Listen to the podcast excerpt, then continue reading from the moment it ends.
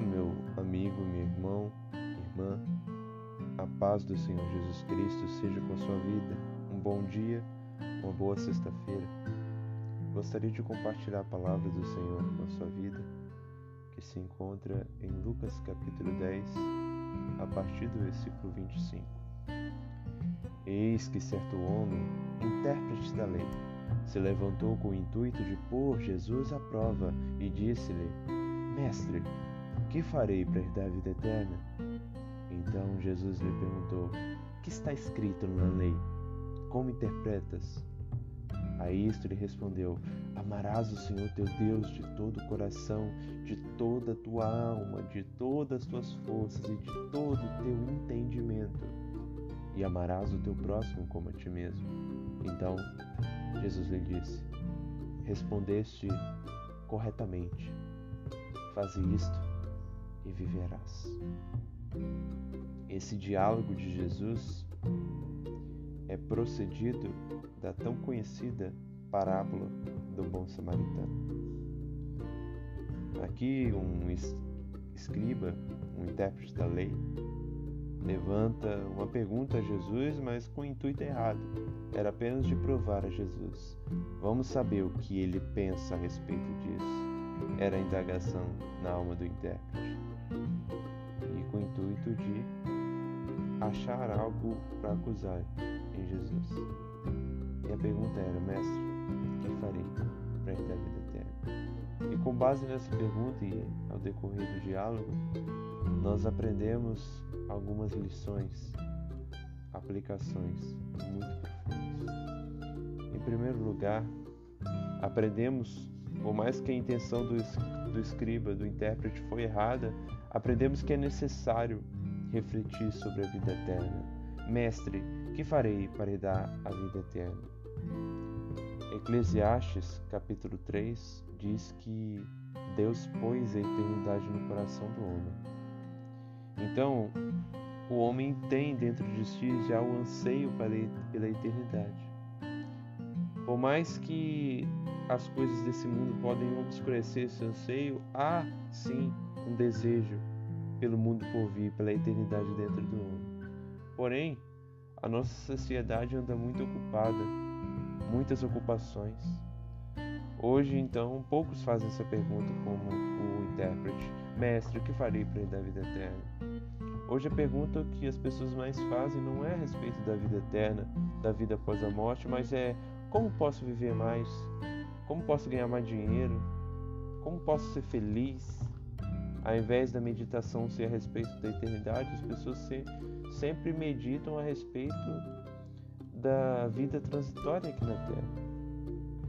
Se nós vemos os top 5 de pesquisas no Google, nós percebemos o que o mundo do século XXI está interessado. Em entretenimento, em coisas vãs, inutilidades da vida. Ao invés de perguntarmos com a intenção correta, como o escriba, mestre, o que farei para herdar a vida eterna? Temos preocupados com outras coisas. E a eternidade que deveria ser a nossa meditação dia e noite acaba sendo a última coisa a se pensar durante um dia. A última coisa a se pensar em nossas vidas, mas a primeira a se pensar 10 segundos antes da morte. Infelizmente, nós temos perdido de vista a eternidade. Devemos orar como Jonathan Edwards, ó Deus, grave a eternidade nos meus olhos. Que possamos refletir com a intenção correta, como esse intérprete, esse escriba. Mestre, que farei herdar a vida eterna?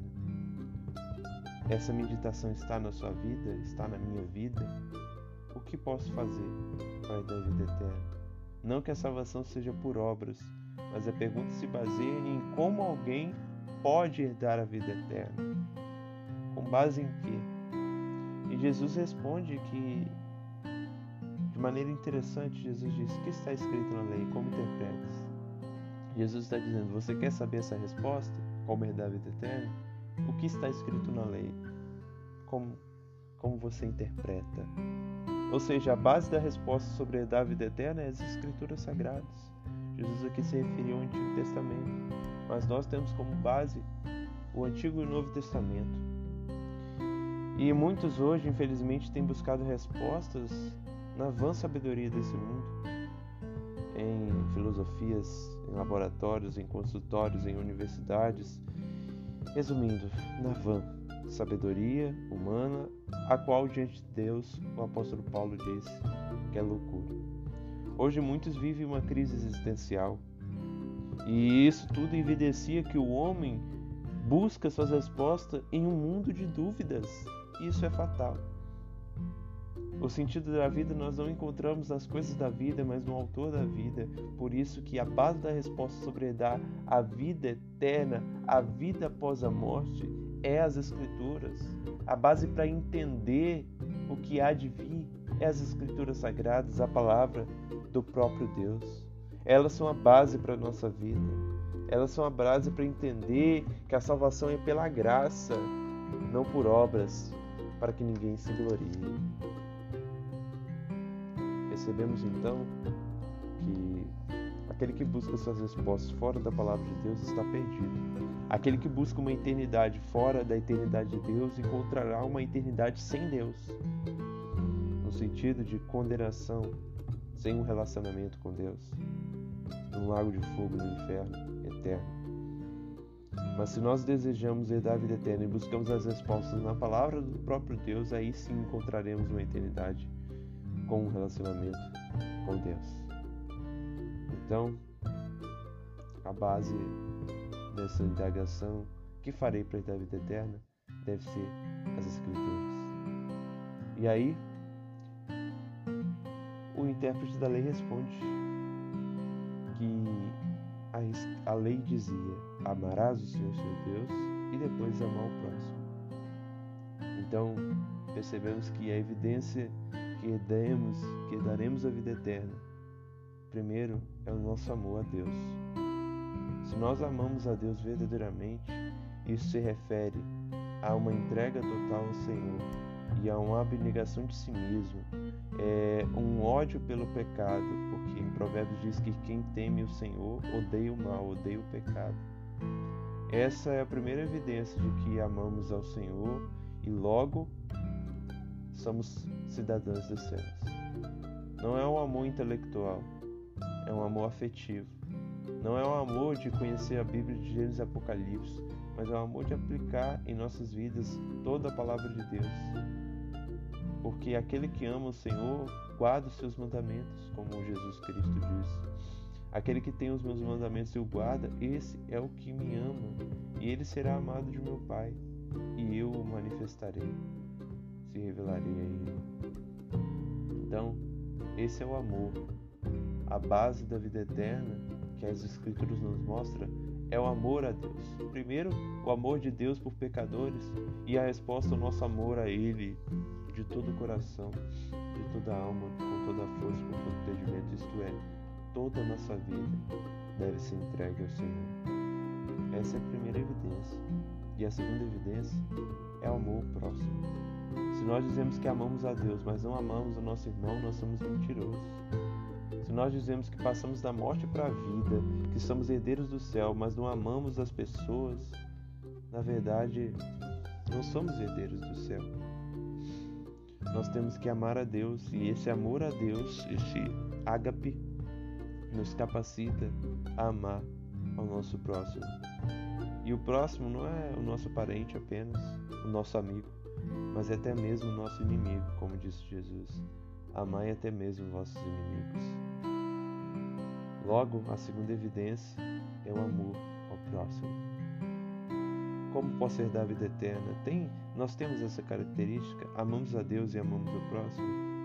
Essa é a resposta que as Escrituras nos dão. Em último lugar, Jesus diz: Respondeste corretamente, faze isto e viverás. Por mais que o escriba, o intérprete, tinha a resposta correta, ele precisava praticar corretamente. Então, não adianta nós termos um conhecimento intelectual da verdade de Deus, da palavra de Deus, de que a salvação é pela graça, se não vivemos dessa forma.